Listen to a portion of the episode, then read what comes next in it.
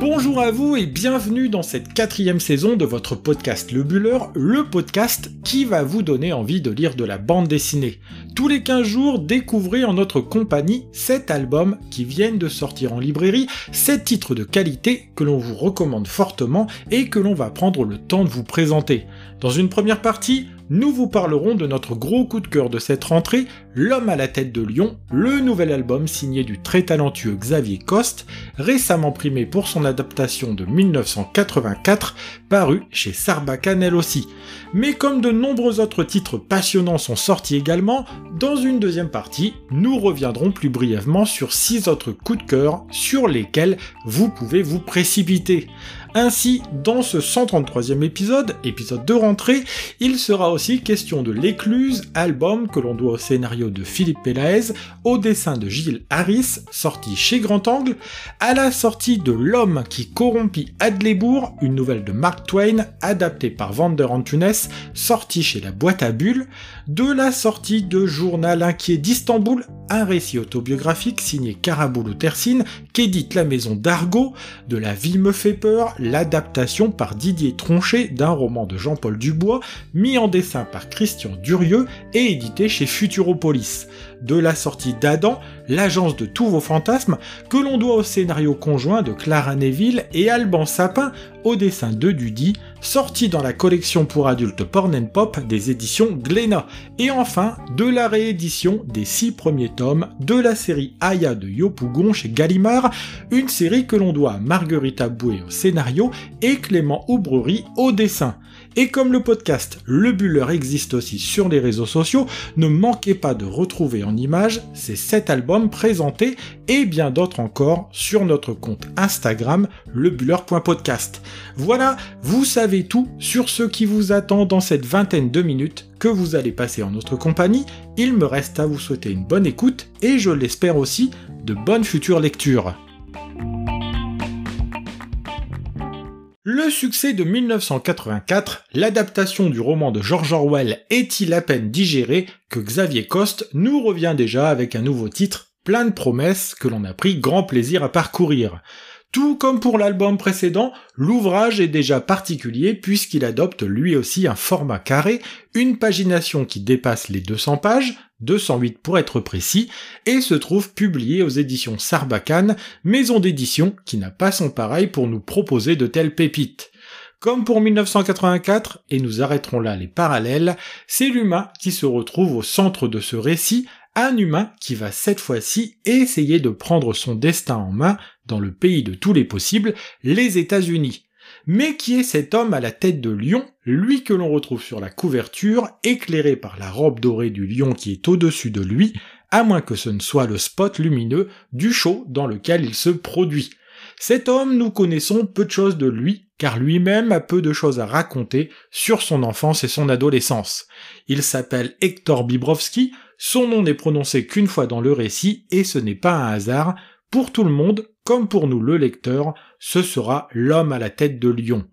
Comme lui, son père avait le visage complètement recouvert de poils, singularité qui offrit à son père une carrière dans un cirque en tant que Frix, ces êtres humains tellement singuliers qu'on ne sait plus où les classer. Marié avec une femme de ménage qui abandonnera mari et fils, Hector perd son père alors qu'il n'a que 5 ans et il se retrouve élevé dans la grande famille du cirque, au milieu de ce qui pourrait être ses semblables. Une vie d'itinérance débute pour lui, vie dans laquelle il n'existe que par sa singularité physique, lui qui n'intéresse les autres qu'avec sa monstrueuse apparence.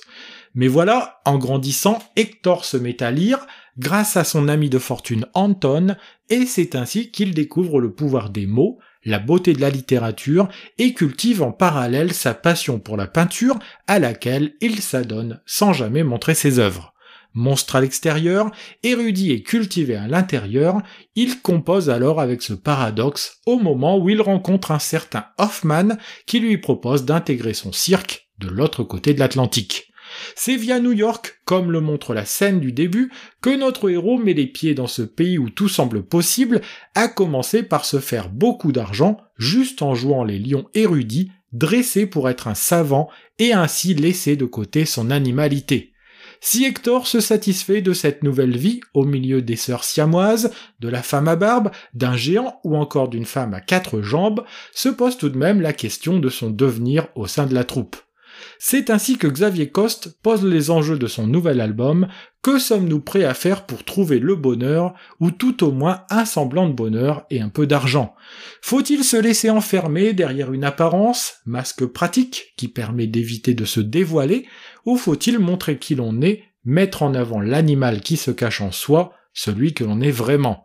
L'histoire qui se déroule au début du siècle dernier permet aussi de comprendre ce phénomène des frics, dont le film du même nom marqua une génération, phénomène qui va décliner en même temps que le cirque va devoir se réinventer. Se réinventer, c'est justement ce que va devoir apprendre à faire notre héros s'il ne veut pas terminer prisonnier de cette carapace de poils derrière laquelle il a décidé de se réfugier. Xavier Coste, pour nous raconter le parcours de Bibrovski, propose un titre enlevé, captivant, nous plongeant dans l'arrière-cour du monde du spectacle aux États-Unis. Avec beaucoup d'intelligence, il arrive aussi à nous faire percevoir que les monstres ne sont pas toujours ceux que l'on imagine, encore plus dans un pays où tout est poussé à l'excès. On retrouve aussi avec plaisir la patte graphique de Xavier Coste, savant mélange d'un dessin précis et géométrique et d'un style plus libre et plus brouillon en apparence. Ici, l'arrière-plan est parfois constellé de petits points, de hachures ou de petits carrés qui ont pour effet d'ajouter du dynamisme à l'ensemble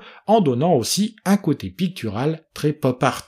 Les couleurs chaudes, du rouge, du jaune ou encore de l'orangé, tournent autant autour du côté animal du personnage que de la violence symbolique ou réelle qui traverse la vie de notre héros. Vous aurez compris que Xavier Coste propose un album superbe sur le fond et sur la forme, un titre qui sera, à n'en pas douter, l'un des albums de cette rentrée. L'homme à la tête de lion est disponible depuis le 24 août, il est édité chez Sarbacane et voilà bien une bande dessinée que l'on vous recommande chaudement, un terme jamais aussi bien utilisé qu'en cet été caniculaire.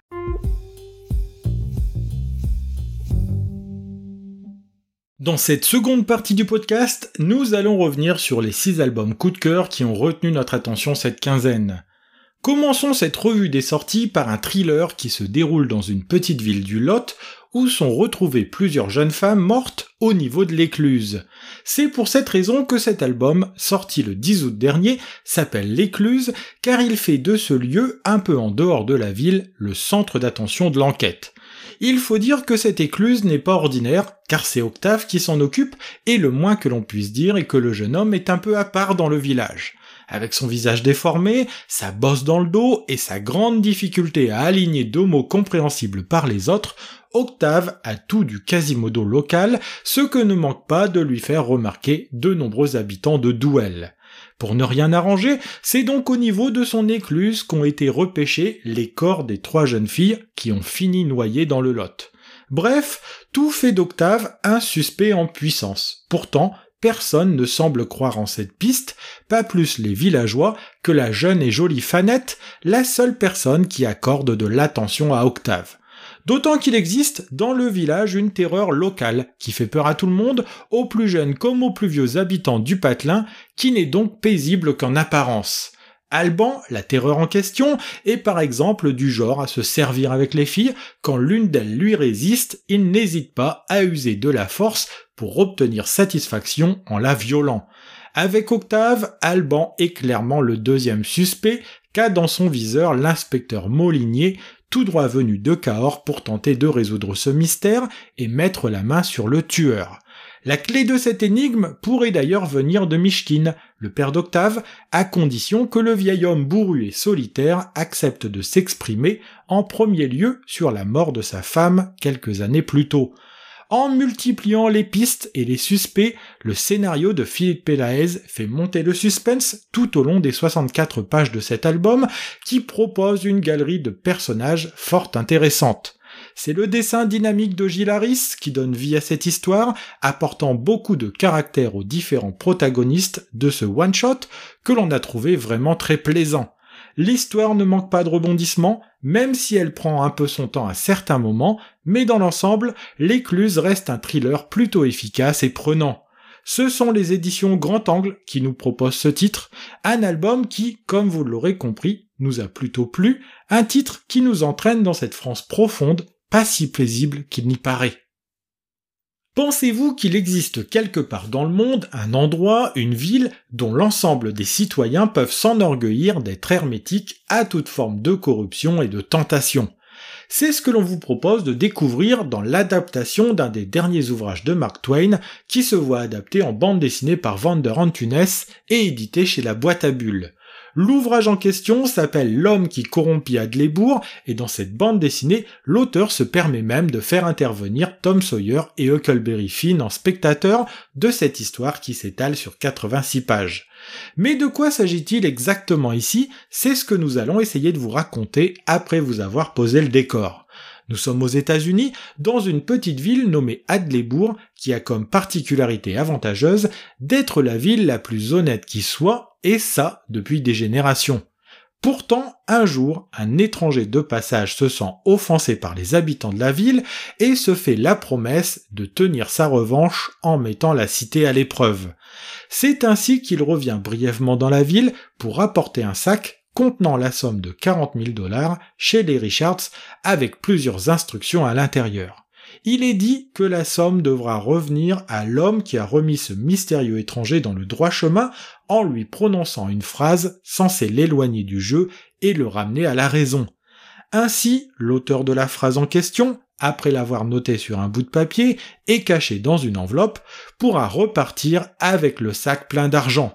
C'est ainsi que la cagnotte va semer la discorde dans la ville et va faire émerger au grand jour les rivalités, les jalousies, mais surtout la convoitise qui va finir de fracturer cette paisible commune qui perd ainsi son titre de ville la plus honnête qui soit. C'est à un moment où Mark Twain est ruiné qu'il a l'idée d'écrire ce conte plutôt pessimiste sur le fond, mais assez malin sur la nature profonde des hommes. L'adaptation qu'en fait l'artiste brésilien Vander Antunes permet de remettre sur le devant cette histoire futée et il le fait avec un dessin classique parfaitement bien adapté à ce récit. Proposant un découpage dynamique et cinématographique, il entraîne le lecteur dans cette ville imaginaire qui attire autant qu'elle repousse véritable réflexion sur la nature humaine par un auteur qui a laissé de nombreux récits qui abordent cette question, c'est le moment de le découvrir puisque cet album est disponible en librairie depuis le 17 août dernier. Parmi les petites pépites qui sont déjà passées entre nos mains en cette rentrée littéraire et que l'on vous conseille de ne pas manquer, notez bien Journal inquiet d'Istanbul, un album autobiographique signé Karabulo Tersin.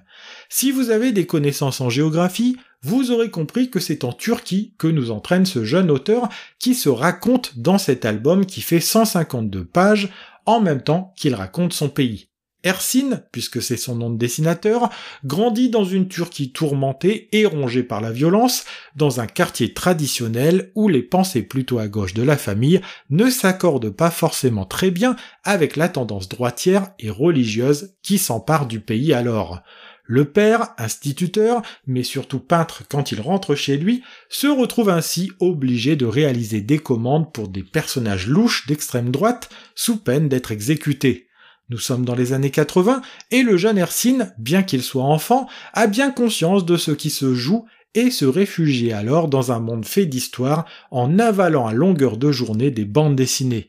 Il se rêve en futur dessinateur, même si sa famille a pour lui d'autres ambitions bien éloignées de la planche à dessin. Avec beaucoup d'humour, malgré la gravité de l'époque dans laquelle il grandit, Hercine mélange avec intelligence les aspirations du jeune homme qu'il était avec l'évolution droitière de son pays qui finira par remettre son destin entre les mains d'Erdogan. Bien qu'engagé dans des études pour devenir ingénieur, en cachette, Hercine continue de dessiner et propose ses dessins à tous les journaux humoristiques qui pullulent dans le quartier européen d'Istanbul, ce quartier de Beyoğlu qui fascine tant notre héros. À force de persévérance et grâce à son talent, le jeune dessinateur va finir par percer et devenir un auteur reconnu, mais ce n'est pas pour autant la fin de ses ennuis. Journal inquiet d'Istanbul est un véritable petit bijou, ne serait-ce que pour sa narration impeccable et la façon avec laquelle l'auteur sait nous faire plonger dans une époque, nous raconter l'attachement qu'il a pour son pays, bien que l'histoire qu'il nous raconte soit loin d'être joyeuse c'est qu'il arrive, et il nous en touche un mot dès les premières pages, à faire revivre le jeune homme qu'il a été et à regarder sa vie d'adulte par le prisme de ses rêves d'enfant. Entre caricature et réalisme, le trait de Karaboulou Tersin finit de sublimer ce titre en lui apportant le dynamisme et la vitalité qui soulignent à la perfection l'histoire qu'il est en train de nous raconter. Présenté comme le premier tome d'une histoire qui sera à suivre, Ersin, jeune quadragénaire, devrait continuer de nous faire voyager dans cette Turquie où l'on comprend rapidement que les choses sont bien compliquées dès lors que l'on souhaite penser librement. Son ouvrage s'avère alors d'autant plus important et l'on ne saurait que trop vous conseiller d'aller jeter un œil vers ce journal inquiet d'Istanbul, un titre que publient les éditions d'Argo. C'est maintenant l'adaptation d'un roman de Jean-Paul Dubois par Didier Tronchet au scénario et Christian Durieux au dessin que l'on avait envie de vous présenter. Si l'album s'appelle La vie me fait peur, le roman d'origine s'appelle Tous les hommes n'habitent pas le monde de la même façon, titre qui remporta le prix Goncourt en 2019. Au centre du récit, le personnage de Paul que l'on découvre dès la première page de l'album, lui qui vient de se faire licencier par sa propre femme, lui qui est totalement bouleversé par cette nouvelle. Très rapidement aussi, l'histoire remonte un peu le temps pour essayer de nous faire comprendre qui est véritablement ce Paul à la lumière de sa jeunesse et de la façon dont il a été élevé dans une famille que l'on découvre sur une trentaine de pages. Ainsi, on se familiarise avec Raoul, le père de Paul, éternel optimiste, malgré des fêlures qui apparaissent de ci de là, visionnaire qui tente d'importer la caravane ou encore la tondeuse autoportée en France. Vu comme un magicien par son fils, le père a aussi un très bon ami qui répond au nom de Jean, avec qui il est inséparable et avec lequel il fait les 400 coups. Pour contrebalancer ce tempérament quelque peu intrépide, Raoul partage sa vie avec Marie, mère de Paul, et beaucoup plus raisonnable et rigoureuse dans la gestion du quotidien que son époux. Les deux forment un couple qui s'équilibre, dont Paul héritera de la fantaisie de son père, mais aussi du côté sérieux et inquiet de sa mère. Tout bascule le jour où un drame touche la famille et que Paul plonge en l'espace de quelques minutes dans le monde des adultes pour lequel il n'est pas totalement prêt. C'est ainsi que la seconde partie de l'album nous montre l'évolution vers cet âge de la vie d'un personnage qui aspirait à rester l'enfant insouciant qu'il était, mais qui a été contraint de s'éloigner de sa famille pour trouver sa propre voie. Cette quête initiatique est vraiment très intéressante, s'appuyant sur un roman de qualité et subtilement adapté ici par le talent de Didier Tronchet. Pour mettre en image l'ensemble, on retrouve le dessin gracieux et poétique d'un Christian Durieux qui sait faire parler ses personnages même quand il n'y a pas une ligne de dialogue. Il permet au lecteur de pénétrer dans l'intimité de ce héros qui fait tout pour trouver sa voie, qui essaye de se démarquer de sa famille, mais que le destin finit par rattraper. C'est un titre brillant, parfois bouleversant et d'autres fois amusant, mais jamais ennuyeux que nous propose Futuropolis en cette rentrée. La vie me fait peur fait 80 pages, et vous l'aurez compris, il fait vraiment partie des coups de cœur que l'on a eus en ce mois d'août 2022. Si vous nous suivez régulièrement, vous connaissez certainement la collection Porn Pop des éditions Glénat, cette collection dirigée par Céline Tran qui s'est donnée comme mission de prouver que la bande dessinée pour adultes pouvait être de qualité. C'est l'agence Adam que le dernier titre nous fait découvrir, une agence pas comme les autres, puisqu'elle a été créée pour mettre en scène les fantasmes des personnes, même les fantasmes les plus pervers. Bref, avant de découvrir cette agence en détail, permettez-moi de vous parler du couple au centre de ce récit. Lui, c'est Anis. Il a tout juste 34 ans, il est barbu, créatif, et il travaille dans une entreprise qui conçoit des jeux vidéo. Elle, c'est Adèle, la trentaine aussi, c'est une jolie rousse au tempérament téméraire qui bosse dans le marketing bancaire et qui s'ennuie un peu dans la vie. Un couple banal en apparence, mais un couple qui va se lancer dans un drôle de jeu qui débute un soir en sortant du restaurant. Les deux tourtereaux, émoustillés par un couple attablé à côté, vont décider de les suivre et les regarder à bonne distance faire l'amour dans un parc. N'en perdant pas une miette et s'adonnant au même plaisir, ils vont filer le couple jusqu'au bâtiment où se situe cette mystérieuse agence Adam que l'on découvre en même temps qu'eux. Derrière la porte, Adèle et Annie s'entendent le couple commencer à s'envoyer en l'air quand tout à coup les bruits laissent place à des sons plus inquiétants de coups et des appels à l'aide de la jolie blonde. C'est à ce moment-là que l'histoire bascule dans l'enquête policière qui permettra à Adèle de découvrir qu'Anis n'est peut-être pas étranger à l'intervention de l'agence Adam au sein de son couple. Pour autant, il reste de nombreuses zones d'ombre à explorer et c'est en prenant le lecteur par la main et les émotions que nous allons les découvrir. C'est un duo d'auteurs qui nous invite à la luxure dans ce nouvel album de la collection Porn and Pop, Alban Sapin et Clara Neville, qui offre ici une histoire aux petits oignons au dessin de Dudy. Pour le trio, c'est un premier essai et celui-ci est très concluant tant cette histoire qui aurait pu se perdre dans les méandres d'un scénario à tiroir finit par retomber sur ses pattes. Les scènes de sexe explicite s'enchaînent pour un lecteur voyeur qui cherche à comprendre aussi qui est cette mystérieuse agence qui donne autant d'idées lubriques. Plus léger dans son discours que les titres précédents, ce nouveau venu n'en offre pas moins un contenu de qualité que nous avons encore été heureux de découvrir, prouvant par là même que cette collection s'est maintenant bien installée dans le panorama de la bande dessinée française. À ne pas mettre entre toutes les mains, Adam est un titre qui aborde la question du fantasme dans le couple, un titre dont la couverture remarquable en bleu et en rouge résume parfaitement la tonalité. Terminons, comme ce sera le cas chaque quinzaine, par un album qui se voit réédité pour notre plus grand plaisir, ou encore la sortie en librairie d'une intégrale. C'est avec un plaisir non dissimulé que nous verrons arriver en librairie le mois prochain un nouveau tome de la série Aya de Yopougon, nouveau tome qui s'accompagne de la sortie d'une nouvelle édition des six chapitres précédents. Si vous ne connaissez pas encore cette superbe série, ce sera donc l'occasion de rattraper votre retard et de repartir dans la banlieue d'Abidjan pour découvrir les habitants de Yop, le surnom branché donné à ce quartier populaire de la grande ville ivoirienne. Avec beaucoup de tendresse pour ce pays qui l'a vu naître, Marguerite Aboué, au scénario dans cette série, nous raconte les joies et les peines des habitants de Yopougon, mais surtout des jeunes habitantes que sont Aya, Bintou ou encore Adjoua. Si l'on parle ici de tendresse, c'est que Marguerite Boué connaît bien son sujet et ici elle ne fait pas entrer de jugements moraux dans ses aventures, mais laisse les différents protagonistes se dépêtrer avec leurs histoires qui apportent parfois leur lot de peine et parfois leur lot de joie. Aya, personnage central du récit, même si les histoires ne se focalisent pas forcément sur elle, est une jeune adolescente belle et intelligente qui ambitionne de devenir médecin quand les filles de son âge rêvent d'avoir un mari qui leur paiera un commerce ou un salon de coiffure. Avec toute la volonté et le sérieux que l'on devine dans sa personnalité, elle passe du bon temps avec ses copines Adjoua et Bintou sans jamais perdre de vue les objectifs qu'elle s'est fixés. Quand les deux belles adolescentes passent d'un amoureux à un autre, Aya est là pour réconforter, s'occuper des enfants, apprendre à lire et à écrire à Hervé, ou encore aider sa mère. C'est une Afrique vivante, débrouillarde, passionnante, à milieu des clichés habituels que nous propose Marguerite Boué et le dessin bien à propos de Clément Aubrerie. Il faut dire que ce dernier retranscrit bien l'atmosphère qui se dégage des récits de la scénariste avec un dessin très expressif, ne manquant jamais de souligner l'humour de certaines situations qui ont pourtant leur lot de drame. Il existe à ce jour six tomes sortis entre 2005 et 2010, et c'est donc avec grand plaisir qu'on les voit revenir en librairie en marge de la sortie du septième opus le mois prochain.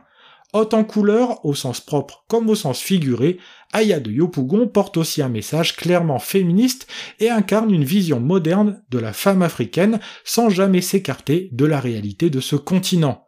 Que ce soit pour le public adulte comme le public adolescent, c'est un vrai plaisir de retrouver les aventures d'Aya de Yopougon, une série éditée chez Gallimard pour laquelle nous avons une immense tendresse.